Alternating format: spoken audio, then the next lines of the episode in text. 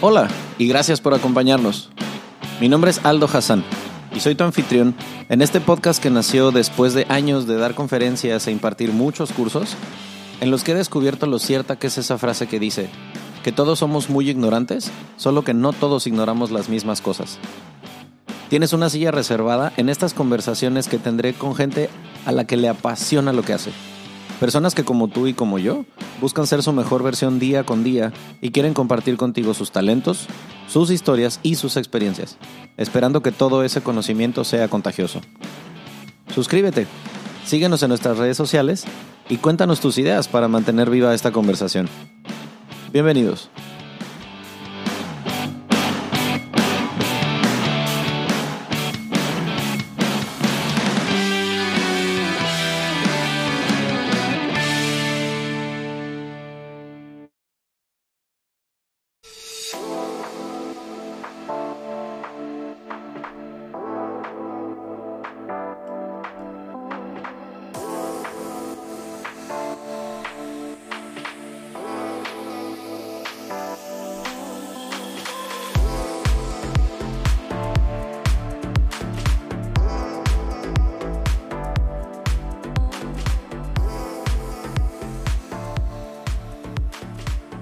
Padrísimo que nos prestaron sus oídos otra vez. Yo estoy feliz de la vida porque gracias a, no solamente a amistades, a networking, también a coincidencias y diosidencias de la vida, resulta que conocí a la invitada de hoy hace, no sé si son meses o ya son años. Este, ya incluso he tenido oportunidad de trabajar con ella y con su socia en algún momento y la verdad es que me ha dejado mucho el contenido que, comparten. Soy su alumno y su clientazo además. Entonces, eh, primero se las presento. Ella se llama Ivonne Peraldí. Entre... Quiero que me corrijas si digo alguna barbaridad, pero entre alguna de las cosas que Ivonne hace, es abogada, hasta donde tengo entendido criminóloga. Ah, encima de eso... Soy abogada, pero no, pero criminóloga no, déjate digo. Soy abogada y tengo eh, la maestría en Derecho de la Información. Estoy especializada en lo que tiene que ver con transparencia. Ah, ok. Entonces hasta en donde yo me quedé es que querías ser criminóloga, que originalmente era la idea. Exacto. sí, esa era mi idea, por eso estudié todo esto. Ok. Y luego, este, después de eso, pues ya vamos a tocar un poquito más sobre qué nos llevó en el cambio de golpe de timón, que después eh, estudió diseño de modas, es asesora de imagen, entonces, pues ahora literalmente ayuda a muchísima gente que la contacta, a sus clientes, el montón y miles, cientos de miles de seguidores ya que tienes. Pero pues nada, primero muchas gracias por estar acá. ¿Cómo estás, Ivonne? Muy bien, muy feliz, muy feliz de estar aquí. Qué bueno, me da mucho gusto. Por lo que entiendo, vienes regresando de las vacaciones de las vacaciones, así que con las pilas renovadas, quiero yo pensar. Así es. Se necesita, siempre se necesita esas vacaciones de las vacaciones. Exacto, sí, como que ya conforme van pasando los años, bajarse del avión e irse a trabajar no está padre. Así es. Y no siempre se tiene la oportunidad, pero cuando se puede, está padre. Pues hoy, en el episodio de hoy vamos a hablar un poquito sobre mm, eh, un tema que sé que les va a interesar y que les va a funcionar mucho el, escuchar cosas al respecto. Vamos a tocar algunas cosas sobre la marca personal, que, que ahondemos un poquito en qué es eso, en el impacto que tiene en tu vida, en los demás, en tu trabajo. Pero bueno, primero platícanos un poquito, este, digamos, encapsulemos el tiempo y me regreso a cuando un día una Ivonne de algunos 10 y muchos años decidió que quería ser abogada. Y cómo, o sea, cómo, cómo- qué pasó en ese lapsus entre estoy estudiando, quiero ser abogada y de repente, ¿de dónde vino el mensaje que te hizo decir, a lo mejor puedo ser otra cosa también? Cambió mucho. Yo desde muy pequeña eh, vivo sola Ok, y entonces un día ya tenía a los, parece que 16 años tenía que tomar la decisión en qué universidad iba a entrar. Y mis papás me mandaron a estudiar fuera porque querían que fuera criminóloga. ok. Entonces era como la esperanza que tenían, ¿no? La de la, la, la, la luchona de la casa iba a ser.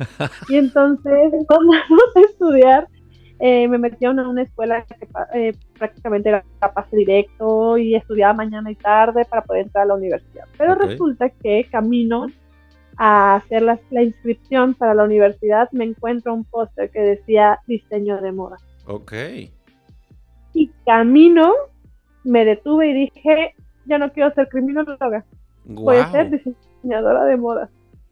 ¿Qué tal? Así fue. Nunca lo había pensado, nunca lo había pensado, no estaba en mi mente ni siquiera.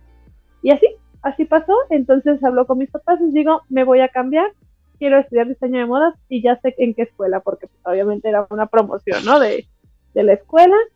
Y, y, me encantó, me fui a ver la escuela, me inscribí, todo perfecto. Y ya, seguí en eso. Wow, ok.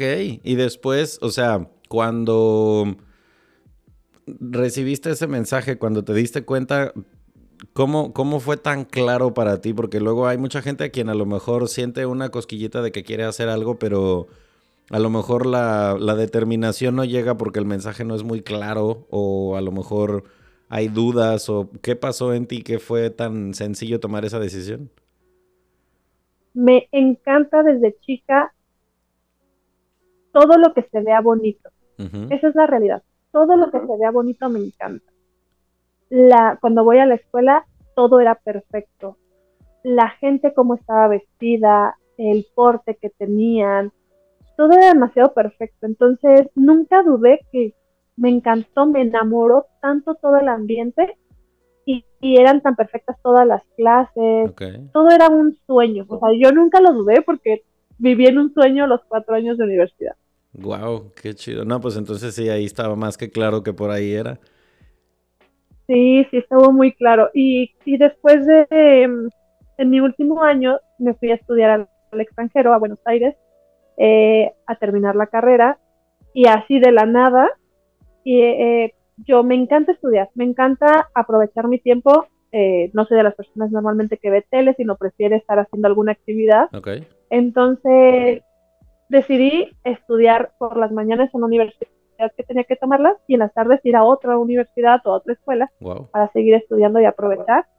Y vi lo de asesoría de imagen, o sea, también fue, lo vi, no sabía absolutamente nada del tema y me encantó. Y ya, así se me fue dando.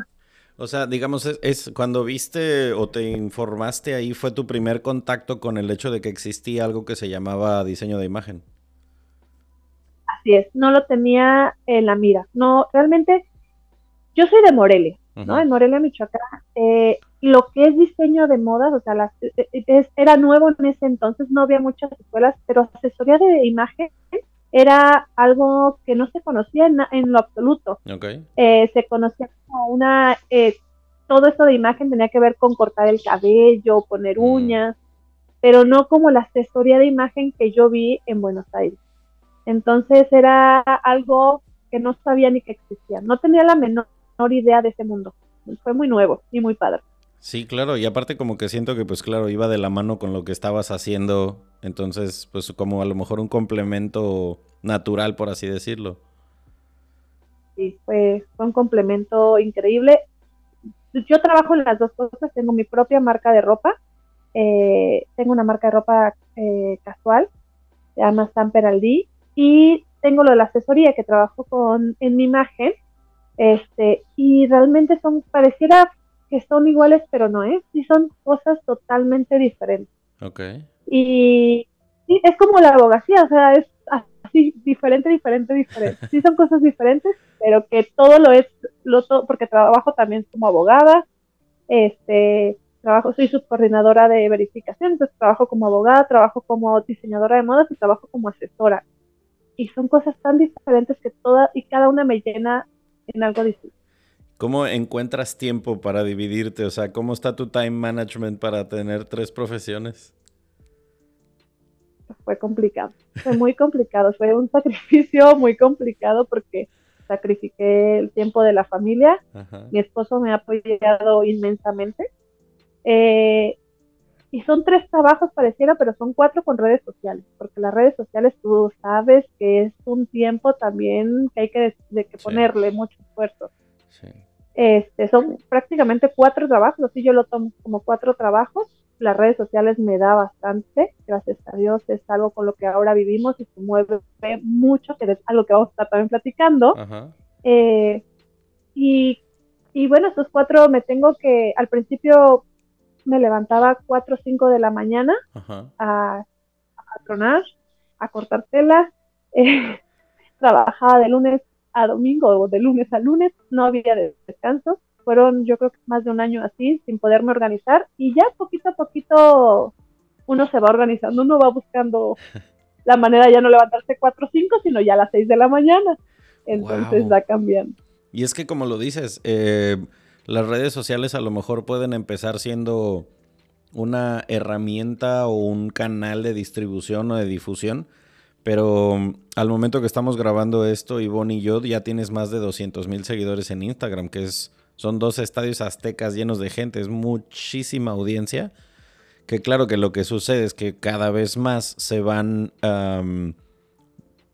va exigiendo más tu audiencia, me imagino, y va haciéndose cada vez más necesario pues estar actualizando y estarte comunicando con esa comunidad que te sigue y eh, aquello que a lo mejor primero empezaba haciendo un post para que lo vieran nada más tus amigos, pues ahora ya es muchísima gente que te puede representar clientela y claro, súper comprensible que, se que termine siendo un trabajo, pero es importante que lo sepan ustedes que estén escuchando esto, que a lo mejor dices, bueno, yo quiero empezar con un emprendimiento, con algo que tenga que, crezca exponencialmente en redes sociales, eventualmente se va a convertir en a lo mejor un extra más de tu chamba al que le vas a tener que dedicar tiempo, porque pues así como crece, exige, ¿cierto?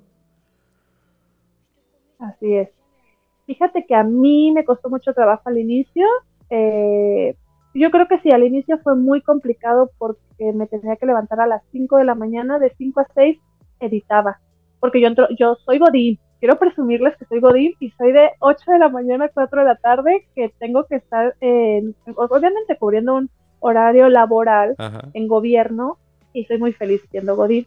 Pero eso te implica más esfuerzo, claramente. Claro, claro. Así que me tenía que levantar de 5 a 6 a editar, este, y de 6 a las 6, 7 ya las estaba subiendo. Sí, es a veces complicado, pero yo creo que si algo te apasiona, tú descubres y vas agarrando el hilo de las cosas para que todo te vaya fluyendo también, que ya no se te hacen pesados.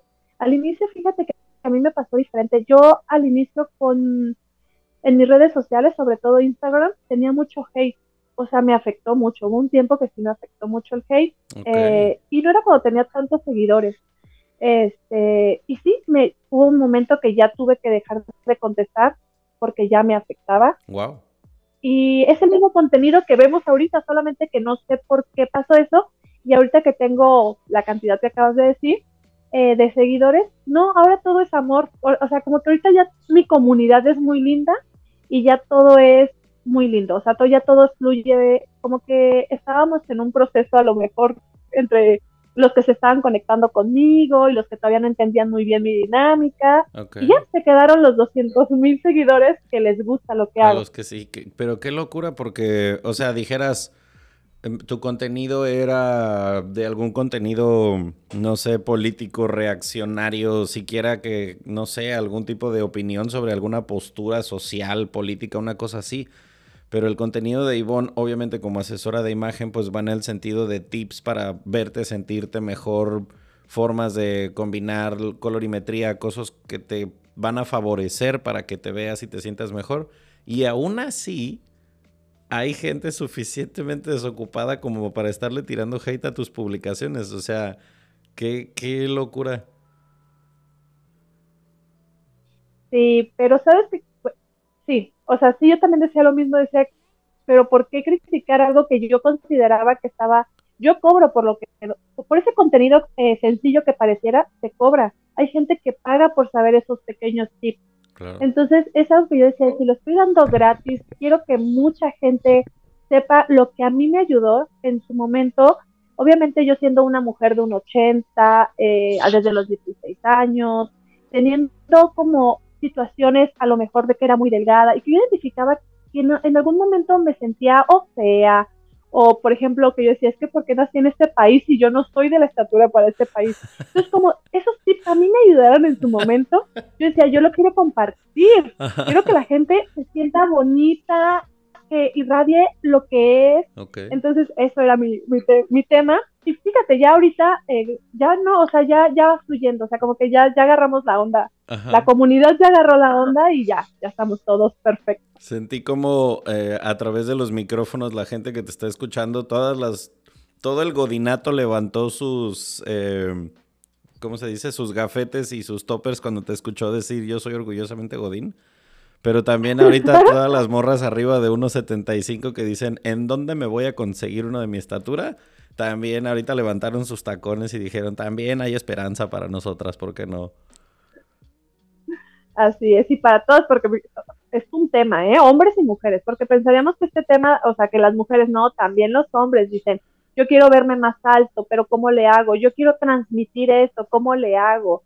Eh, las mujeres bajitas, me quiero ver así, y no es no, el punto es amar tu cuerpo, amarte, respetarte, aprender a, hacer tú, pero obviamente para eso, están, para estamos las asesoras de imagen, para eh, todavía realzar más tu belleza. Entonces así empezó todo este tema de las redes sociales. Ok. Qué interesante porque a lo mejor eh, suena cliché esas imágenes que a veces se ven de un iceberg y que la gente solamente ve la puntita y no sabe todo lo que viene debajo del mar y todo ese trabajo que tienes que hacer para que lo que se vea ahí arriba exista. Pero pues obviamente es un proceso que no empezaste con esa cantidad de gente siguiéndote. Como todo mundo empezaste con uno, con dos, con diez, con cien y así va creciendo la cosa. Pero, o sea, admiro mucho la constancia y el profesionalismo que se nota que le pones a tu chamba porque es eh, digamos, ahorita que, vamos, que vayamos a entrar un poquito más en el tema central en, la marca personal, o sea, si tú piensas en Ivonne Peraldi, pues tienes muy claro, al menos aquellos que te seguimos, a qué te dedicas, cómo lo haces, como que sabes qué esperar y qué calidad vas a esperar del contenido que otorgas. Que pues vamos a tocar mm, esa importancia y a veces descuido con el que mucha gente trata sus redes sociales, que a fin de cuentas pues se han convertido en una tarjeta de presentación. Pero ¿cómo te sientes con, con esta idea de saber que tu trabajo a través de tus asesorías, de los tips, de todo lo que sabes hacer para el tema del diseño de imagen, le termina favoreciendo la autoestima de la gente. O sea, ¿cómo te llevas con ese saber que a través de tus conocimientos, tus clientes terminan sintiéndose mejor consigo mismos. Yo creo que siempre que lo vives desde tu experiencia, vas a poder ayudar más y los vas a poder entender. Yo lo viví desde mi experiencia, desde saber eh, o conflictuarte con la ropa y después amar la ropa, amar los colores, amar texturas, etc. Entonces, eso es lo que me conecta mucho con la gente. Cuando llegamos y hacemos una entrevista y los escucho, digo, soy yo. O sea, es que soy yo. O sea, y eso me ayuda bastante a conectar con ellos, porque aunque eh, ellos, lo que tú dijiste, ¿no? Ven solamente la, parte de arriba, pero no saben el trabajo que tiene esta persona. Entonces, es que yo los escucho y, yo, yo me conecto. Entonces, es así como, como sé hasta qué punto, hasta dónde los puedo ayudar y cómo ir cómo ir trabajando. Eso, eso es. Conecta muy bien. Siento que conecta muy bien con los, con, con los clientes.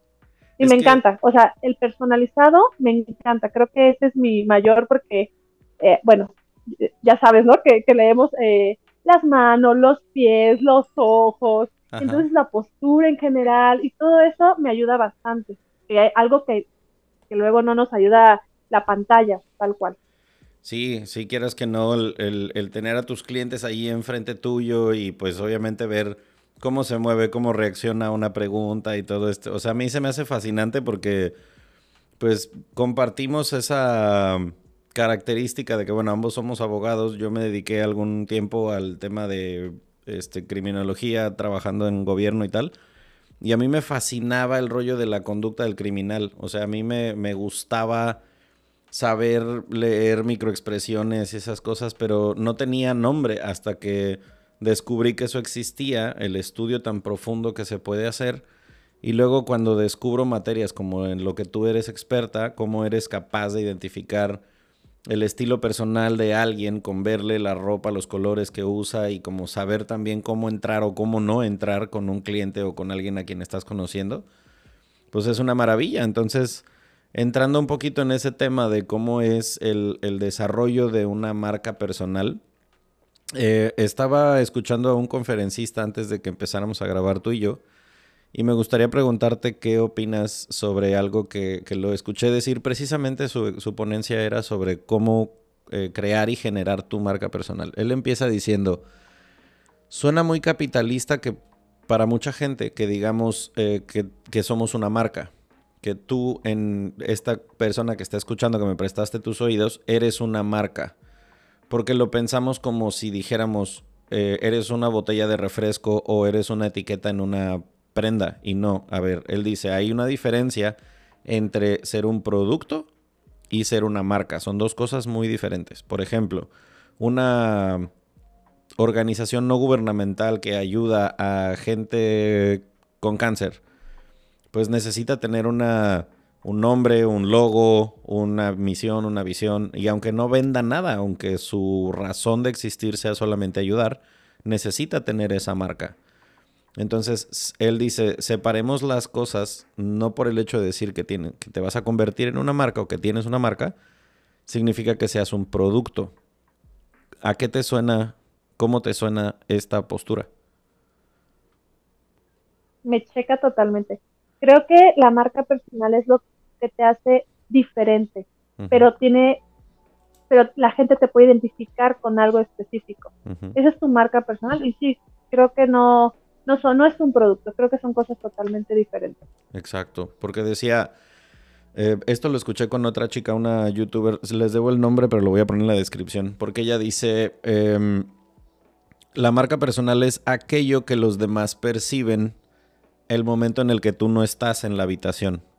O sea, ya que te fuiste, cuando no estás, aquella forma en la que la gente se refiere a ti para identificarte o la idea que se hacen de ti como para qué te buscan, para qué tipo de trabajos te ofrecen, a qué tipo de fiestas te invitan, qué gente te recomiendan, todo eso implica esa huella que estás dejando en los demás. Entonces, si esa es la marca personal, ¿qué has visto en tus, en tus clientes, por ejemplo, como errores básicos o errores comunes?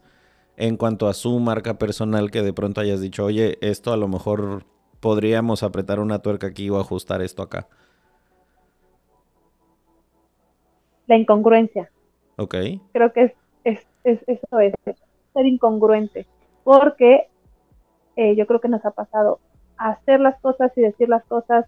Si yo digo algo pero hago algo completamente diferente, no hay congruencia en eso, no checa, al final no va a checar y no va a hacer clic para las personas. Y la marca personal exactamente es esa huella, como tú acabas de decir, eh, es la huella que tú dejas sin tener que decir yo soy fulanito, sino todas tus acciones ya lo de, ya saben que eres fulanito. Así que creo que es la congruencia, o sea, lo que tenemos que trabajar es congruencia. Dame un ejemplo que se te ocurra, porque pude ver en tu reacción que de volada se te vino algo o alguien a la mente. Entonces, obviamente, este, omitiendo detalles de la persona, pero ¿qué, ejemplo se te ocurre que te vino a la cabeza de se estaba siendo súper incongruente en este sentido? Mira, una persona que te quiere vender, este, mm, no, una persona que te quiere vender algo saludable. Ok pero claro que la persona se está vistiendo de los colores adecuados, está trabajado, ¿no? Ya sabe los colores, sabe el discurso que tiene que decir. Ok. Pero si tú ves que esa persona eh, a lo mejor no tiene el, el cuerpo, a lo mejor tú ves que, tiene, que de repente sube cosas con una hamburguesa, una eh, alguna, alguna soda, algo así, ¿no? Eh, para no decir específicamente, pero que no es congruente con lo que está tratando ya, algo que trabajó, ¿no? Que le dijeron, di este discurso, vístete así, pero su, su, su esencia, lo que él, él hace el día a día, no es congruente. Claro, sí, o sea, se me ocurre, por ejemplo, este, influencers o figuras públicas que de repente así promueven el, el wellness y eh, la meditación y ese tipo de cosas y de repente salen en algunos videos este, siendo clasistas, insultando a alguien que los está atendiendo, que es como, ah, güey, no me checa el audio con el video, lo que promueves contra cómo te comportas, es eso. Tal cual, Congreso, sí, tal cual. Y entonces ya la gente no lo relaciona, ¿sabes? Y ya tu marca personal ya no hizo clic con las personas, o sea, ya no. Entonces cuando te ven y, y hablas de, de, de, de, del amor propio, de hay que amar al semeja. Pues vas a decir, ah, pero entonces ya ¿Sabes qué? A mí se, yo, se me vino alguien muy en específico a la cabeza que es una persona quien conozco que sus redes sociales son todo frases de motivación, espiritualidad, quotes de Buda, de Paulo Coelho, de cosas así. Pero creo que es la persona más chismosa e intrigosa que conozco al mismo tiempo. O sea, tantito se da la vuelta a alguien y ya estamos hablando pestes de una persona tres minutos después de haber publicado lo que el ayatola dice que tenemos que hacer para mantener una vida saludable. Que no lo sé, Rick. sí, exactamente eso. Ok, ahora, ¿cómo eh, influencia desde tu experiencia en la marca personal? Digamos, tú que, tú estás escuchando y que decidiste escucharnos a nosotros dos hablar de este tema, hazte un par de preguntas muy sencillas. O sea, alguien que no te conoce, pero que entra a tus redes sociales, la que uses, Instagram, TikTok, Facebook, la que tengas. ¿Qué impresión dejas? O sea, alguien que nunca te ha visto, pero que se metió a tu perfil, que va a suponer, porque va a asumir cosas sobre ti, ¿no? ¿Qué impacto has visto que tenga esto en cuanto a las oportunidades que una persona puede tener o dejar de tener por no tener una buena gestión de sus redes sociales?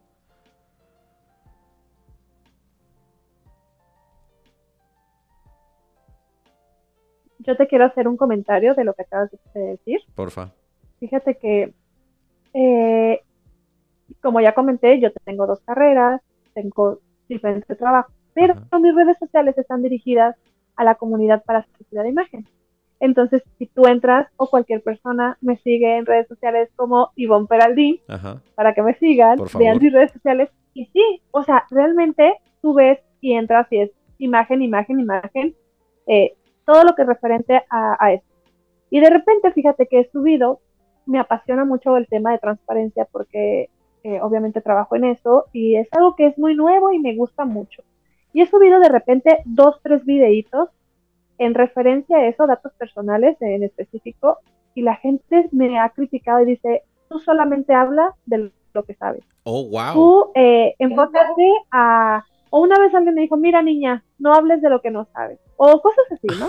Entonces yo digo, sí, o sea, realmente antes de hacer eso, fíjate que si me dijeron, no lo hagas en esa red social porque no checa. Y dije, sí, entiendo que no checa, pero voy a intentarlo. Y no, me fue súper mal, o sea, sí fue súper criticado de que si no sabes de algo, no lo hables. Lo que ellos no sabían es que yo tengo una especialidad en esto, o sea, o sea realmente me dedico, me dedico a eso. Y es un tema que también me apasiona, pero ellos no saben porque eso no lo vendo. O sea, no vendo eso. O sea, y eso es el, la congruencia. Sí tiene mucho que ver que te cheque. Y fíjate que sí, lo que vendes, entonces tenía que estar explicando, es que fíjate, soy abogada, fíjate que soy, este, tengo mi maestría en eso. Pero no, o sea, sí, mi imagen es, o sea, mi imagen personal eh, es sobre asesoría de imagen. Sí, es que fíjate, em, estaba escuchando en esta, o sea, siempre antes de grabar me gusta escuchar como varias cosas al respecto del tema del que vamos a hablar. Y ah, eh, estuve escuchando a una chava que, se especializa en asistir a la gente con el tema de, de sus marcas personales y ella decía, eh, haz de cuenta, tú tienes tu red social, me voy a referir específicamente a Instagram porque es la que me vino a la mente. Si tú tienes tu cuenta personal que has usado toda la vida, Ahí tienes a tus tías, ahí tienes a tus excompañeros de la prepa, ahí tienes a tus amigos, está perfecto. El día que decides que vas a dedicarte a tener una agencia de viajes Lo que ella sugiere es ten tu cuenta personal para que publiques lo que tú quieras y ten otra profesional en la que publiques las cosas de tu trabajo. Porque ella eh, hablaba de un fenómeno que si mal no recuerdo se llama microminización, algo así. Mm, tal vez lo estoy diciendo mal. Que en esencia lo que explica es la gente te va a hacer como un archivo zip, te va a comprimir a las cosas más pequeñas y específicas posibles. Es decir, si tú empiezas a publicar sobre cocina, te van a relacionar con cocina y entonces se corre el riesgo de que sucede lo que a ti te pasó, que es que, oye, publiqué algo de cocina, pero resulta que yo soy politólogo. Y entonces, si quiero hablar sobre la crisis en Ruanda, pues tengo cartas para hacerlo. No, no, pero es que yo te conocí por la cocina, entonces no me hables de eso porque solo te sigo por la cocina. Entonces, lo que ella sugeriera eso, como quieres, ¿sabes hacer ocho cosas? Ten ocho cuentas. Dice, suena ridículo, suena exagerado, pero el tema es que va a haber nichos, va a haber tribus que te van a empezar a seguir por un tema en específico. Entonces, de pronto se van a empezar a ir si les empiezas a dar de muchos sabores cuando solo vinieron a consumir uno, porque así somos como consumidores. ¿Te suena todo eso? Tal cual es tal cual lo que a mí me pasó, o sea, te digo, todo es vivencial, así que sí, ah, es tal cual. Y creo que también me pasa yo como consumidora, o sea, yo si estoy viendo a una nutrióloga, eh, quiero ver cosas eh, de eh, referente a eso y luego busco la del, la del gym, pero solo para eso, sí, es así. Sí, qué loco, o sea, cómo vamos eh, haciendo cada vez más, más pequeñita la categorización de una persona y eh, como que solamente de ese tema le exigimos, ¿no? Incluso con nuestros amigos. Sí, sí es así. Que eso era algo que les quería poner así como... Hagan un ejercicio bien sencillo, porque eso lo vi hace ratito y cuando yo lo hice me dio mucha gracia. Que agarras tu celular, te metes, por ejemplo, a Instagram por el tema de las stories y que veas en los circulitos que te aparecen arriba, en los stories, quién, o sea, por ejemplo, yo lo voy a hacer en este momento, lo tengo aquí al lado, entonces tengo, así, después de mi circulito de historia, eh, Osvaldo, Ana, José Luis, Enrique, Susi y Rodrigo por nombrar cinco que son los que me aparecen ahí. Antes de yo darle clic al circulito, sé muy probablemente de qué va a ser la historia de cada uno de ellos. Sé que a lo mejor está la que va a subir la foto en el gym y la que va a subir una foto motivacional y luego si le sigo a la siguiente persona, eh, a lo mejor del que sigue tal vez va a ser algo sobre fútbol americano o un meme o una foto comiendo o cenando algo. Y así, entonces pregúntate, cuando la gente ve tu circulito activo, qué es lo más probable que espere, porque ahí radica la marca personal. O sea, de repente le puede no checar y qué le está pasando a este si este nunca sube frases motivacionales y de repente ha de estar en crisis emocional porque ya subió algo de la Biblia, ¿no? Una cosa parecida. Entonces, si tú haces algo así, me pregunto yo, ¿cómo has visto que tus clientes cambien su forma de comunicar hacia afuera después de las asesorías que tú les has dado. ¿Cómo cambia esa comunicación hacia afuera ya que hacen conciencia de estas cosas? Yo creo que mejora, mejora bastante. Mejora porque desde que tú te conoces y empiezas a, a evaluarte y ahora sí ser consciente, sobre todo ser consciente, creo que es la palabra, empezar a ser conciencia de quién eres, cómo lo eres, qué estás transmitiendo, qué quieres transmitir, porque son de las cosas que se trabajan. Entonces, creo que a partir de eso es una apertura diferente y ya entonces eres consciente y ahora sí, trabajas lo que quieres eh, desde el punto, desde los colores, desde el enfoque que quieres. Ok. Y obviamente, pues abordando el, tema de tu experiencia y tu expertise, vamos a tratar de hacer un puente que me gustaría, se me, se me antoja interesante esta idea. Ya tenemos claro que una persona que se dedica a, por ejemplo, a la asesoría de imagen como uno de los multitasks que eres capaz de hacer, pero también sabes la importancia del el contenido que generas y de cómo crecer una red social o una cuenta si eso es lo que quieres hacer. Entonces, vamos a ponerlo así. Existe esta metáfora de que no sé qué es primero, sino si es el huevo o la gallina, pero creo que en este caso es al revés. Sí está muy claro que primero van los bueyes y luego la carreta, que primero tenemos que trabajar en la persona, en el autoestima, en su autoconcepto, en que conozca a su audiencia, para que después la comunicación hacia afuera pues tenga esta congruencia y todo eso. ¿Más o menos tiene sentido lo que digo? Sí, totalmente.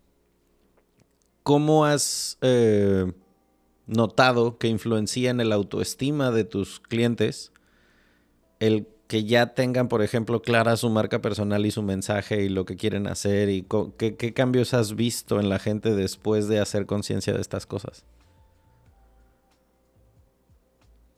Eh, yo creo que con cada uno es diferente, pero en general es el cómo se proyectan ahora. a la hora de proyectarte ya es un ya es, ya es diferente. Son posturas diferentes, eh, hay una hay una persona, un cliente que a mí me, me yo creo que son de los que más me ha cautivado porque cambió radicalmente su estaba trabajando mal su marca, esa es la realidad. Eh, él tenía muy, muy, o sea, sí era muy fiel a quien era, pero su marca no la estaba trabajando bien. El día que realmente conectó su marca personal con él, su autoestima, sus redes sociales, sus fotografías que nos mandaba eran, o sea, eran eh, como, como si cuando, tienes una foto y irradia luz, así que, dices tú, se ve que es, feliz, se ve que, que, checa su porte, su pose, su, su, su, estilo, su ropa, con todo, con todo lo que tiene, hasta con su auto, así te lo pongo, hasta con el auto que traía. Entonces, eh, solito, no, todo, todo era tan congruente, todo era tan perfecto que lo irradiaba. Entonces, así nos ha pasado con muchos clientes. Recuerdo mucho a él porque ha sido un cambio tan fuerte, pero muchos hacen ese cambio, es la postura, eh, como, como cuando suben sus, sus, este, sus, historias o cuando suben una, eh, una imagen, sí, sí es un cambio es un cambio y lo, y lo ves y lo notas porque, ¿no? Luego, luego cambia de estar así a estar así, o sea, e, e, estos hombros arriba, el cuello levantado, así, eso es. Ok, es que me pongo a pensar en, si tú quieres el ejemplo más burdo y hollywoodesco que me vino a la cabeza, si alguno de ustedes ha visto la película Hitch de Will Smith, o sea, me imagino un proceso evidentemente no tan llevado al extremo como en una película, que eso haces con una persona que llega contigo a decir, oye, me gustaría mejorar mi imagen personal, mi marca personal, trabajar en mi... O sea, si no tienes idea de nada de esto, cuéntale un poquito a la gente, o sea, con cómo contacta contigo un cliente, cuáles son como sus inquietudes más comunes cuando te buscan y luego, o sea, cómo desmenuzas tu trabajo, porque me imagino, puedo estar equivocado, que llegará gente contigo que no tenga ni idea de qué hace una diseñadora de imagen y de repente sea como, ah, caray, ¿a poco haces todo eso? Eh, fíjate, me acordé mucho de una película, que hice de esta película, me acordé de una película, no recuerdo el nombre, pero sí me encanta la película, donde hay un chico muy guapo que quiere cambiar a un señor mayor eh, que está pasando por un divorcio. Ah, claro. Y eh, su, arreglo personal es malísimo. Ajá, Ryan Gosling. Ahorita voy a buscar el nombre de la película, pero sí, sé cuál dices. Sí, sí, sí, sí, sí, claro. Y él, él está haciendo lo que nosotros hacemos. Okay. Entonces, desde cambiar, hay una escena donde la, la cartera que trae es de, de, de, como de esos que pega. Ah, sí, eh, sí, claro. Y entonces, desde cambiar eso a una cartera, de, de piel, de un color eh, elegante, o eh, no usaba este pantalones todos flojos, o sea, le cambió la imagen. Ajá. Y, o sea, esas, son, esas películas me apasionan, esas películas donde hay ese tipo de cambios. las de makeover, ajá. Sí, la, la, la, vi tantas veces, pero más que otra cosa era por exactamente ese cambio tan radical y cómo ver desde como cuando entra, creo que a un bar o un antro, no sé, a, algún lugar, todo, todo él, él se sentía engrandecido. Exacto. Eso es lo que pasa con una imagen personal, lo que nosotros hacemos, eh, pero también se trabaja no solamente como el que está buscando la gente, que es bien importante, no es que están buscando las demás personas para, para mí, sino es lo que tú estás buscando para hacer ese cambio. Por ejemplo, o sea, ¿qué, ¿qué, has notado que digan, yo quiero cambiar esto? O sea, terminé aquí contigo porque tengo muchas ganas de cambiar. ¿Qué es lo más común? Lo más común es, eh, quieren cambiar su, eh, el que no saben crear este outfit, como esas combinaciones, perderle miedo a crear outfits. Quieren, quieren vivir la experiencia de poderse vestir y disfrutar. Okay. Entonces, mejorar, mejorar, mejorar su forma de vestir es por lo que más creo que nos buscan. Este, sí, para hacer ese cambio de, de dejar de odiar en las mañanas de qué me voy a poner o me voy a poner lo mismo a amar a crear outfits y empezar a armarlo. Sí, porque mira, fíjate el, impacto que tiene una, una, asesoría como estas. Em, no, no recuerdo para qué, si fue para una entrevista o para una colaboración que hiciste, que me gustó una, mucho una frase que leí tuya que decía, no es tu cuerpo, sino es la forma como usas la ropa. Es decir, te puedes levantar en la mañana, como dices, y de repente que no te gusta el reflejo que te devuelve el espejo, pero a veces es, suena bien ridículo, pero esto se lo digo a los hombres, en específico a los hombres, porque bueno, ese fue el impacto que tuvo en mí eh, ir a una asesoría de imagen. ¿Cómo cambia el hecho de que el color de la camisa que traigas, cómo te sientes? O sea, si por ejemplo, eh, estas chicas que te enseñan a entender que tu tono de piel, ¿no? Tu eh, pigmentación tiene que ver con los colores que se te van a ver bien, así de simple. Y que a los hombres, eh, no solamente en este caso, no solo le hablo a los hombres, a ustedes también, señoritas, mujeres, tomen los audífonos y pónganselos tantito a su novio, a su marido, a su esposo, a quien sea que tengas ahí cerca. Porque en serio, te vuelve la vida mucho más fácil ir a una asesoría de imagen, porque los hombres que somos más metódicos, más de eh, proceso ABC para facilitarte la vida, es bien sencillo ir de compras y de por sí ya lo era, ahora lo es más, porque simple, fácil, ya sé que eso es de mi paleta de colores, eso se me ve bien y ya no me complico y es mucho más fácil. Pero, ¿qué, qué tanto te has topado con esa como misconception, ¿cómo se dice eso? Concepción errónea de que la asesoría de imagen solamente le funciona a las mujeres? Eh, yo creo que al inicio, ya llevo muchos años en la asesoría de imagen y creo que un porcentaje, eh, el porcentaje ha crecido mucho. Antes yo tenía, cuando yo recién inicié, que fue en el 2000, no recuerdo si 2008 o 2010, pero cuando inicio con todo esto, yo tenía el 100% de mujeres.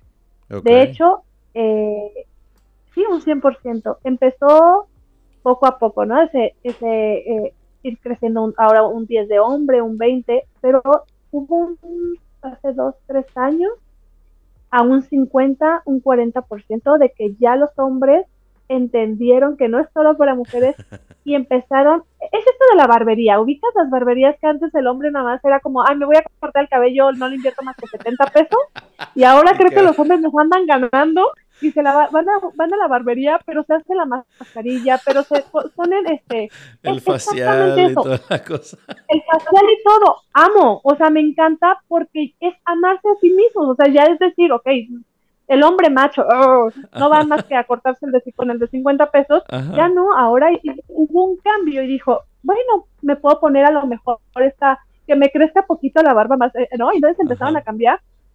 Yo creo que tuvo mucho que ver este cambio, así como lo ubico con la barbería, haz de cuenta, nos pasó a nosotros, empezaron a ir a asesorías de imagen donde dicen, ok, me voy a quitar el negro todos los días, o el azul. Los hombres tienen una, una pasión por el azul. Sí, señor. Entonces, y voy a usar otros colores y ya hay más apertura. Entonces creo que ahorita sí hay un porcentaje eh, bastante alto donde los hombres ya eh, no tienen miedo a eso. Ok, que, mira, ahorita que dijiste de la fascinación de los hombres con el azul, les comparto algo que a mí me pasó cuando, ya lo he dicho en otros episodios, cuando a mí me tocaba hacer reclutamiento y selección de candidatos en un hotel en el que estuve trabajando. Cuando hacíamos las entrevistas de trabajo y venían los candidatos hombres, eh, teníamos a veces hasta el chiste local entre nosotros de que este seguramente va a venir de caquis y, camisa azul. Porque desde que te llegaba el currículum, tu currículum comunica igual que tu, tus zapatos, igual que tu peinado, igual que la loción que usaste, todo comunica. Entonces, eh, por ejemplo, ahorita en donde estoy trabajando, están en proceso de selección para un puesto alto directivo. Y el otro día yo así como que no queriendo la cosa, en la oficina estaba el altero de currículums. Entonces, obviamente, mi curiosidad científica me hizo, vamos a ver cómo está la cosa. No manches, había unos currículums que dices, ¿es en serio que estás aplicando para un puesto directivo? Y esto está todo mal alineado. Faltas de ortografía en un currículum al que estás aspirando a una dirección general. Dices, no seas mamón. Entonces, ¿qué pasa? Este, a veces de verlo, el currículum decíamos, este seguro llega de caquis y camisa azul marino. Porque es como decir, este es, este es cuadrado, este es flat, este no se sale del box, este no innova, ¿no? Entonces, desde impacto que puedes generar con la puntualidad a la que haces las cosas, la formalidad que tienes cuando tienes un compromiso, es decir, todo eso genera una marca personal en la gente, pero ¿cómo, cómo llevarlo a, a que no se vuelva una chamba pues creo que mientras más auténtico seas, pues menos tienes que pensar en las elecciones, ¿no es así? Es tu esencia, claro. Eh, ajá, o sea, debe de ser tu esencia y entonces debe de fluir completamente con todo. O sea, cuando no, cuando no eres tú es donde se rompe y te va a costar trabajo. Yo siempre lo digo, no quieras cambiar tu estilo porque no, ves a una persona y dices, quiero ser como ella. No cambies a otro estilo porque no lo vas a poder mantener. Entonces, una marca personal es algo que tienes que mantener. O sea, no, no te tiene que costar trabajo porque tiene que fluir, porque lo tienes que mantener. Entonces, no es algo que tú digas, de hoy a eh, siete días lo voy a trabajar. No, es de hoy en adelante se va a trabajar. Entonces, tiene que fluir con todo. Si algo no te checa, no lo hagas así y nada más modifícalo. Ok. Y ahora que tienes, pues, todos estos años de, bagaje y de expertise y tal, o sea, si echas la mirada para atrás, ¿cómo, cómo recuerdas a esa Ivonne que a lo mejor estaba con la incomodidad por el tema de su estatura, por alguna cuestión física? O sea, ¿cómo, cómo lo percibes ahora 10 años, 15 años después y que dices, oh, ok, wow, esto es totalmente diferente? Crees que mi estatura es mi marca personal. Exacto. Así. Así lo percibo. ¿Sabes lo que acabas de decir? Ah, bueno, lo dijiste hace rato de que cuando ya te vas eh, y cuando ya no estás ahí, pero la gente va a hablar de ti, ¿qué, ¿qué dice? La gente dice la alta. Ok. No me conocen, no he dicho una sola palabra, solo pasé por ahí y es la alta. Ajá. Entonces, algo que es mi marca personal es mi forma de vestir. Ajá y mi altura.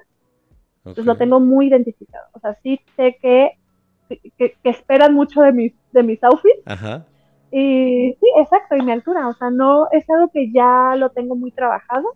Que claro que a mi edad es este muy bendecido porque me dio de comer mi altura desde que tengo 15, mm, 16 años, entonces pues ya no me quedó de otra más que amarlo, o sea, ya, ya lo identifiqué, o sea, no tenía ni que ir a una agencia, ya el trabajo me llegaba solito, gracias a mi altura, entonces sé que mi marca personal es Claro, porque, o sea, se puede pensar que, bueno, o sea, qué padrísimo que mides más de la estatura promedio en México, pero pues no necesariamente todo es miel sobre hojuelas. O sea, como dijiste, tuvo sus sinsabores, tuvo sus claros y oscuros, pero ahora que le has sabido poner que sea tu marca personal, que sea por lo que te identifiquen, se me ocurre decirle a la gente que está escuchando esto como ¿cuáles son esas características que tú podrías utilizar para destacar? esto es algo que hago muy seguido cuando me piden en las conferencias o las capacitaciones en hoteles y equipos de trabajo.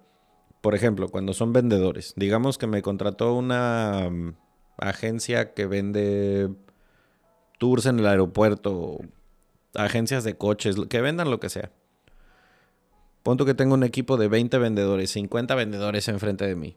les digo, miren, voy a usar un ejemplo de la marca Cadillac. Tengo aquí, todos ustedes son vendedores de coches, todos ustedes trabajan en Cadillac. Todos ustedes deben tener un objetivo en común que es que la empresa venda cierta cantidad de dinero. Pero al mismo tiempo, cada uno de ustedes es una marca que está compitiendo con todos los otros vendedores. Entonces, ¿qué te diferencia a ti? ¿Por qué si tienes 10 películas en el cine, eliges una? O sea, ¿qué es lo que te hace decir, esa es la que quiero ver aunque hay 10 en la cartelera? Entonces, en ese sentido va la marca personal, en que te identifiques como Ivonne dijo, bueno, yo si soy asesora de imagen, pues voy a vender que siempre mis outfits van a ver, se van a estar espectaculares y voy a ser distintiva por mi estatura. Si tú te quieres distinguir de los demás que hagan aquello a lo que tú te dedicas, pregúntate cuál sería tu diferenciador. ¿Por qué te tendrían que escoger a ti en lugar de a tu competencia? Entonces, eso lo pongo ahí porque pues me imagino que después de los cambios radicales que has visto en la gente, pues a lo mejor hasta en cuestiones profesionales has visto que se ha reflejado el avance y la mejoría en su vida. Claro, algo que, es bien importante que que decías, si hay 10 personas vendiendo el mismo producto, o lo de la cartelera, si hay 10 eh, películas y tienes que elegir una, ¿cómo la eliges? Así de sencillo, todo es imagen. Te fuiste por los colores, te fuiste por el diseño, eh, no sabes ni de qué se trata, no sabes la reseña, solo te estás yendo por lo que a ti te gusta, te agrada.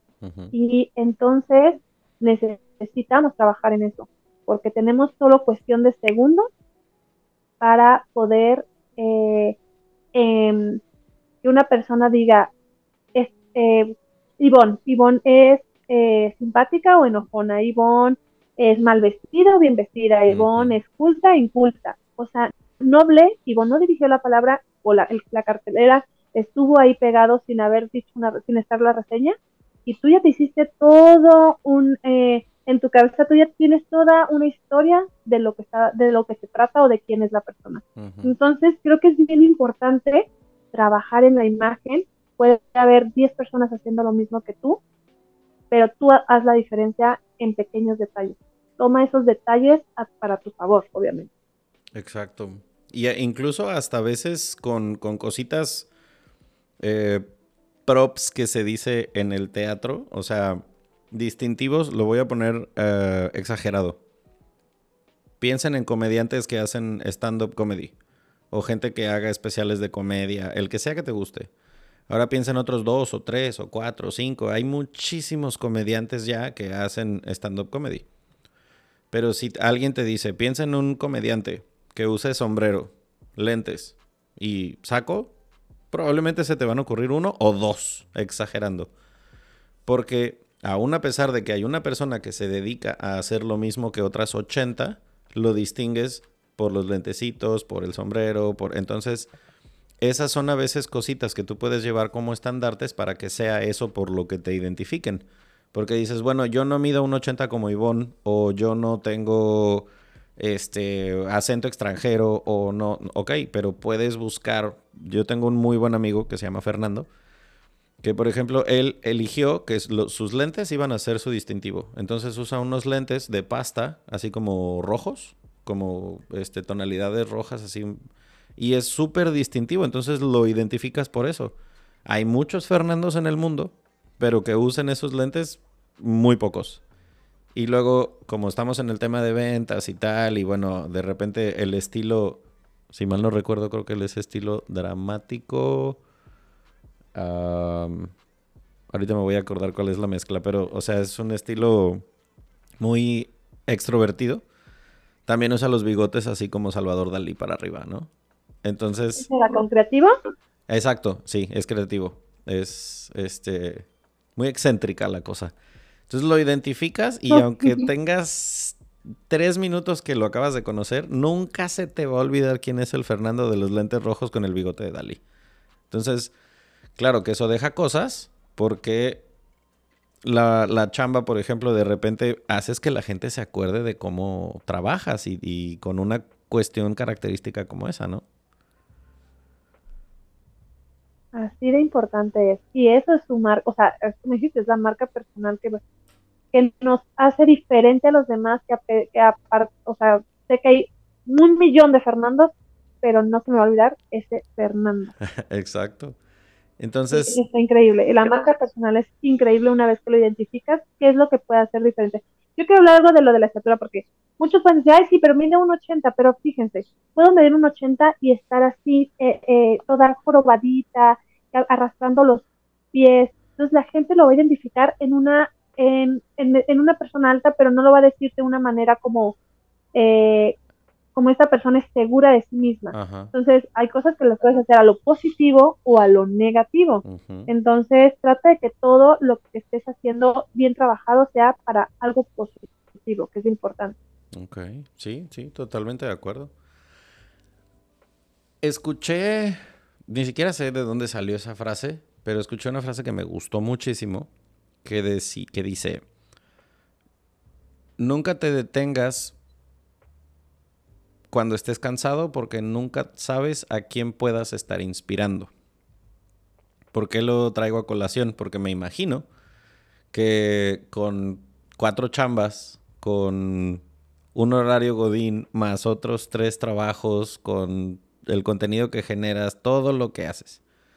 Habrá momentos en los que seguramente que estás muy cansada, pero una, agradezco a nombre propio y de la gente que te sigue que no te detienes y que lo sigues haciendo, porque por eso has crecido como has crecido. Pero sí me nace preguntarte, todo ese trabajo que haces, ¿a quién inspira Ivonne haciendo todo lo que haces? ¿A quién has visto que sea esa gente a quien tiene ese impacto positivo el trabajo que tú haces? Ay, recibo mensajes diario diario de personas que me han dicho que les he cambiado eh, la vida porque están pasando por alguna etapa de vida difícil, por eh, bajo autoestima, alguna depresión. Entonces, en esos momentos que luego digo, no puedo, que quiero decir algo bien claro, soy adicta al trabajo, entonces pocas veces me pasa el no querer hacer algo, o sea, pocas veces. Eh, pero claro que una motivación es leer esos mensajes, leer esos mensajes que a veces tú no, tú no sabes a quién estás ayudando. Eh, y, y, leerlas, leerlos, es bien bonito el, el poder este, decir, oh, hoy subí un video que para mí era algo como, ah, un video que, lo, que es un trabajo para mí del día a día, lo platico con una, dos, tres personas, o sea, algo muy normal que hice la diferencia con alguien. Entonces, y que me lo hagan saber me encanta, obviamente. Claro. Este, y aparte sí trato de contestar la mayoría de los mensajes, la mayoría, no todos, pero sí trato de contestar, o sea, sí me doy a la tarea de contestar los mensajes que me mandan, este, porque sí me gusta mucho leer, leerlos, eh, sí me gusta bastante, me motiva, eh, me motiva bastante, algo que para, para mí es un hobby porque no es un trabajo al final la asesoría de imagen, eh, lo empecé como un hobby, eh, siempre he tenido como, otro trabajo fijo y la asesoría empezó como un hobby y que tu hobby te dé, eh, o sea, ya, te, ya, ya, ya, ya, ya, ya, ya genere dinero. Ya lo monetizas. ya, ya, ya, ya estamos en eso, pero aparte que te genere esa sensación de, de bienestar y, y de amor con otras personas que no conoces, porque tengo eh, personas de Colombia, me escriben mucho de Argentina, de Perú, Bolivia, de muchos, eh, mucho de España, este, entonces recibo mensajes de muchas partes del mundo y me encanta. Claro, pues sí, o sea, me imagino ese feedback como de que se debe sentir como una palmadita en la espalda de decir, hey, esto que estás haciendo tiene mucho valor, ¿no? Sí, sí. Así que luego que no, tengo tantas ganas que sí me gana a veces ya el cansancio eh, y leo algún mensajito digo, ok, seguimos. Ok, y qué, o sea, habiendo logrado lo que has, lo que has logrado hasta ahora, viendo el crecimiento que has tenido, el impacto, como dices, que estás teniendo en, que es tangible, ¿no? Que se puede percibir en, en tus seguidores y en tus clientes. ¿Hacia dónde quieres llevar esto que estás haciendo ahora? O sea, ¿cuáles, digamos, las, las metas que tienes previstas o, o hacia dónde va a llevar todo esto que estás haciendo? No me, es una buena pregunta que me tengo que hacer. Ajá. Lo he estado haciendo por nada más en el día a día, pero no tengo todavía una meta. O sea, no, no, no, me, no me he puesto una meta, no sé hacia dónde voy. Eh, el trabajar, el llegar, o sea, sé que lo hago para llegar a más personas y poder ayudar a más personas. Eso lo hice desde el día uno y lo sigo haciendo y lo quiero seguir haciendo. El llegar a más a más personas, el poder conocer más gente y el poder ayudar, es exactamente eso. Entonces, hacia, voy trabajando de verdad del día uno y sigo hacia el mismo camino, no me he perdido todavía en eso. Ok. Y también te quiero preguntar, em, porque pues claro, o sea, yo me pongo en los zapatos de alguien que está emprendiendo un negocio, empezando a estudiar algo que a lo mejor se salió de la cajita de la primera carrera que estuvo estudiando y de pronto quiso hacer otra cosa y, o sea, alguien en, una posición muy semejante a la tuya, que tal vez está empezando con un negocio nuevo, que está empezando con un proyecto nuevo, y luego le pones play, pasan 5, 10 años y tienes el alcance que tienes ahora, ¿cómo, cómo mantienes el ancla en el suelo? ¿Cómo te aterrizas? ¿Qué, ¿Qué, es eso que te mantiene humilde? ¿Cómo le haces para regresarte de repente al suelo cuando a lo mejor la exposición que estás teniendo es exponencial y cada vez va a ser más? Creo que nunca me he perdido en esa parte. Eh, eh, desde, desde que tengo 15 años estoy en el modelaje. Ok. Entonces siempre he estado en pasarelas, sesiones de fotos, este mundo de la moda, y siempre he estado eh, como que en, este ambiente. La verdad es que al final este sí sigue siendo como el mismo ambiente de, que la gente te ahora me, eh, me piden fotos o me han dicho, este, no sé, eres la TikToker, ¿no? Así como ese tipo de cosas. Pero antes me decían, eres la modelo, oye, yo te vi en tal lugar, eh, saliste en tal revista, etc. Entonces como que sigo la misma línea, diferente a lo mejor, pero no, siento que sigo siendo yo, eso sí no lo he perdido. Estoy muy espiritual, eh, siempre he estado en meditación, siempre he estado buscando eh, mi felicidad interna y como mi diosa, trabajando con mi diosa, entonces como que siempre he estado trabajando en mí, así que no, no, no es algo que, que esté fuera.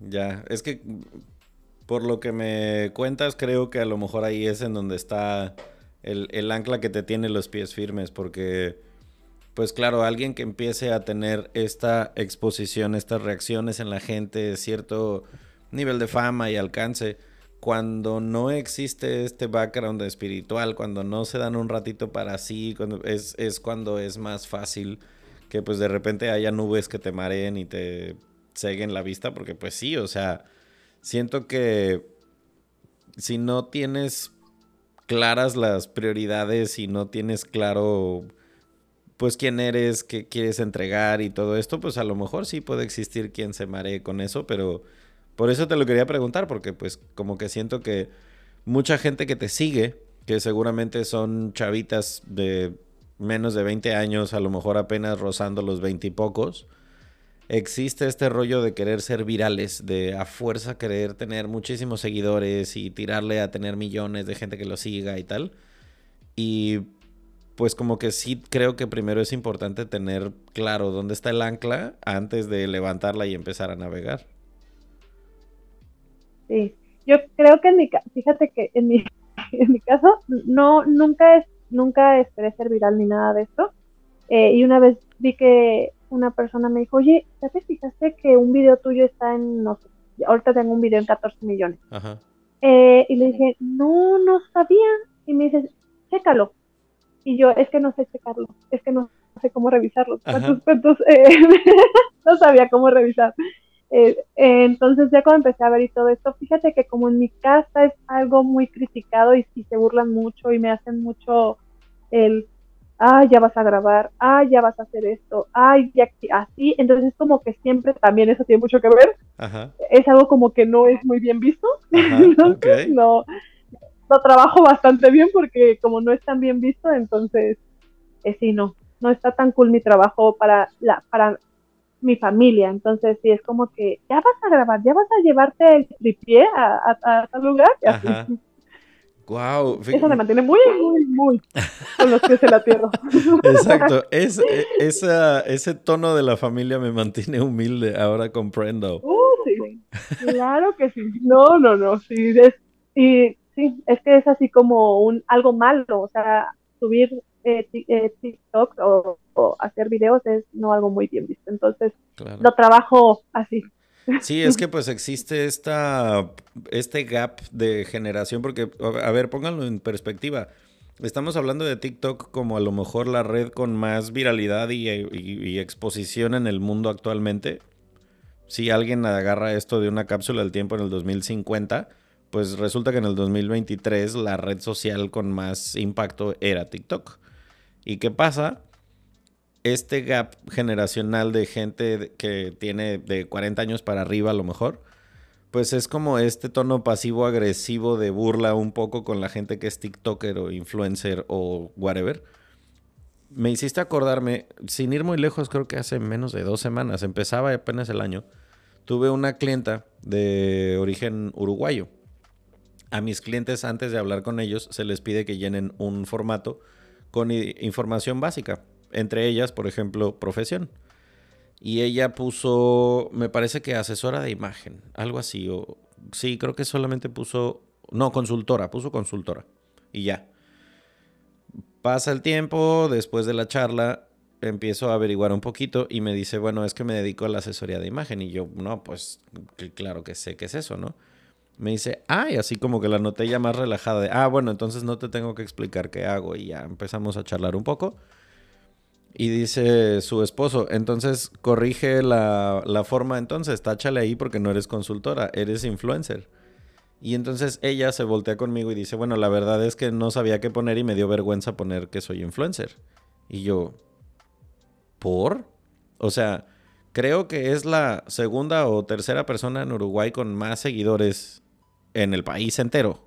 Tiene muchísima gente que la sigue. Y su contenido, la verdad es que está padrísimo. Es, muy, de calidad, ¿no? Entonces me hiciste acordarme de ella porque me quedó esta impresión como de qué loco que estés teniendo éxito, que estés haciendo algo súper productivo, que lo estás monetizando, que te da libertad financiera, que te da chance de venir a Cancún de vacaciones y seguir trabajando. Y aún así se siga percibiendo en algunas personas este rollo como de eh, decir por lo bajito, que soy influencer o que hago TikToks o que, a, pesar de que sea un negociazo, ¿no? Qué, qué, qué, loco que todavía existe eso en México. Ay, sí, pero sí, es, sí pasa. Sí, claro. O sea, y lo ves, eh, ¿tienes claro cuál es el gap de edad de la mayoría de la gente que te sigue? Sí, claro. Eh, lo tengo muy estudiado. Qué bueno, sí, me imagino. Sí. Es de 25 a 45. De 25, de 25 a 30 es mi mínimo y empieza a, partir de 30 a 45 es mi máximo. Y tengo un 94, 96% de mujeres de lo que me siguen, casi hombres no me siguen. Lo tengo muy trabajado porque eh, anteriormente eran hombres y ahora son muchas mujeres, entonces ha ido cambiando poco a poco. Ya, lo van a, digo, lo pregunto porque pues claro, aquí las las mujeres mandan, en el centésimo mono es igual, el 65, 67, 8% de la audiencia es femenina y más o menos anda en ese gap. De 25 a 40 es el grupo más nutrido. Y pues creo que todas eh, ustedes y todos ustedes que estuvieron escuchando este episodio se van a quedar con muchas cosas de, de valor no quisiera que si se quedó algún bullet o algo que quieras agregar con todo lo que platicamos, ah, el micrófono es tuyo. ¿Hay algo que se te haya quedado en el tintero? Pues yo solamente quisiera decir, de verdad, ama tu cuerpo, respétalo totalmente. No existe la perfección, eso lo tenemos que entender porque estas revistas y todo eso nos ha llevado a creer que hay un cuerpo perfecto y no lo hay. Tu cuerpo es el perfecto y el punto de un asesor es solamente resaltar eh, lo más bello de ti, eh, y deja de estar preocupándote por lo que no te gusta y más bien resalta lo que te gusta. Ok. ¿Cómo haces para que tus clientes, clientas en específico, comiencen ese proceso de amarse como son? Porque a veces las mujeres son muy duras consigo mismas. Cuesta trabajo, pero cuando empiezas a ver un cambio en lo que tú decías desde el color, entonces empiezas a verte más joven porque eso hace un color que te favorece. Empiezas a ver que ya no te ves manchadita o manchadito, que ya no te ves ojeroso. Entonces empiezas como a brillar diferente. Los colores, eso exactamente te ayuda. Y luego cuando empiezas a agarrar la textura correcta, los cortes correctos, empiezas a gustar lo que dijiste, mientras te guste lo que estás viendo en, el, lo que refleja el espejo, pero haz un buen trabajo para que ese espejo refleje realmente lo que tú quieres ver. Sí, o sea, hasta en el aliño personal les puedo decir a los hombres que cuando vas a una asesoría de imagen y te dicen cómo cortarte la barba, el cabello, o sea, el aliño personal con cosas bien sencillas y de repente llegas al espejo y dices, hola, buenas tardes. Así es. ok, ¿qué más te gustaría agregar a la gente que te escuchó? síganme, síganme en redes sociales. Y si tienen alguna duda, cualquier cosa, siempre trato, eh, estoy ahí como pendiente de mis redes, Ivonne Peraldi, okay. TikTok, Instagram, Facebook. En Facebook tengo un millón de seguidores. Este, increíblemente. De seguidores, wow. Sí. Entonces estoy ahí en redes sociales y me encanta estar eh, leyendo. Súper. No, pues eh, imagínense si hay esa cantidad de, gente consumiendo el contenido y ese es el impacto que ha tenido que nos comparte Ivonne de los mensajes que recibe, pues por algo es. Eh, sí me gustaría preguntarte, ¿a quién admiras? ¿Hay alguien a quien consideres un role model? Híjole, yo nunca he tenido mayor admiración que mi propia familia. Es mi motor y mis padres son mi mayor admiración. Ok, qué chido, qué padre.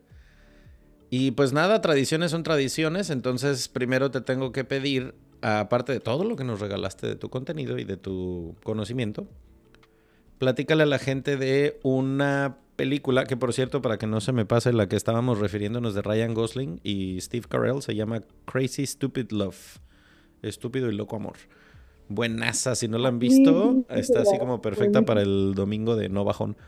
Eh, pero aparte de esa, ¿hay alguna película, serie y o documental que te haya gustado mucho y quieres recomendar? Yo me encanta una película que se llama A él no le gustas tanto. Ah, claro, por supuesto, muy del corte, sí. Si, las chicas no, ah, o sea, si no hemos entendido la indirecta, ahí está muy directo. sí, así de, es el amiga date cuenta, pero hecha película. Ok, he's not that into you. Ok, muy bien. Este, ¿algún libro que también haya sido muy importante para ti? Yo, si hay un libro que recomiendo infinitamente y lo sigo y lo sigo leyendo y lo sigo fielmente es Los Cuatro Acuerdos. Si alguien no lo ha leído, de verdad lo tienen que leer, los cuatro acuerdos. Filosofía de vida.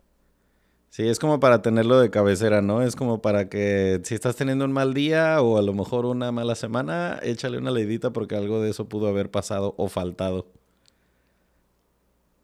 Así es. Ok, y aparte de eh, un lugar, que este sé que te va a ser fácil, te decía yo, ¿algún lugar a donde ir de vacaciones? ¿Qué le recomendarías a la gente? Ay, yo soy amante de la playa porque soy costeña. Entonces, eh, sí, a mí me encantan los lugares que tengan playa y la verdad es que me gusta mucho. Les voy a recomendar hasta, hasta, el, hasta el hotel. Okay. Este, hay una ensayulita, si les gusta, amo la naturaleza, despertar literal con el ruido de la naturaleza, dormir eh, alrededor de naturaleza que se llama Al lado del río o junto al río. Okay. Es un lugar calmado, te dan tus taponcitos porque de verdad, eh, porque te despiertan las aves, o sea, lindo, lindo. A mí me encanta, tiene playita, es tranquilo, si te quieres ir, no hay buen internet, entonces te puedes ir a relajar. Bastante bien. Te, desconectas porque te desconectas ahí. Te desconectas porque te desconectas. No, mi padre, Sayulita, ese me gustó bastante. Ok, súper. Eh, y pues nada, ya saben dónde encontrar a Ivonne, ya saben este, sus redes sociales. Y bueno, por el momento lo vamos a dejar hasta acá. Te agradezco muchísimo el que te hayas dado el, ratito. Sé que van a llegar muchos mensajes, sé que va a llegar mucha gente queriendo saber más, entonces ojalá que te caigan millones de clientes después de, esto, pero pues nada, de verdad que muchas gracias por tu tiempo. Me encantó, me encantó estar contigo, me encantó el, el poder platicar un ratito muy sabrosamente. Sí, ya en una, en una próxima ocasión ojalá se pueda hacer en persona, ya sea que te traigas al, marido a pasar unos días acá de vacaciones en Cancún, hacemos un round Ahí está el estudio esperándote para una segunda parte. Y pues nada, ahí se queda la invitación abierta. Un abrazote, muchísimas gracias por tu tiempo, Ivonne. Acabo de estar en Cancún ayer, por, cierto. Sí, sí me di cuenta de que andabas en, en, en, Tulum porque, o sea, top el outfit y pues obviamente para el evento estaba muy, muy bien diseñado. Y nada. Exactamente por Cancún andaba. Pero me encantaría, entonces le damos a, la espera de una segunda ocasión. Así va a ser. Pues nada, gracias a ustedes por escucharnos también. Aquí estuvo su tercera silla, eh, como siempre. Ojalá les haya quedado algo padre de este episodio. Nos vemos en el que sigue. Cuídense. Hasta luego. Bye bye.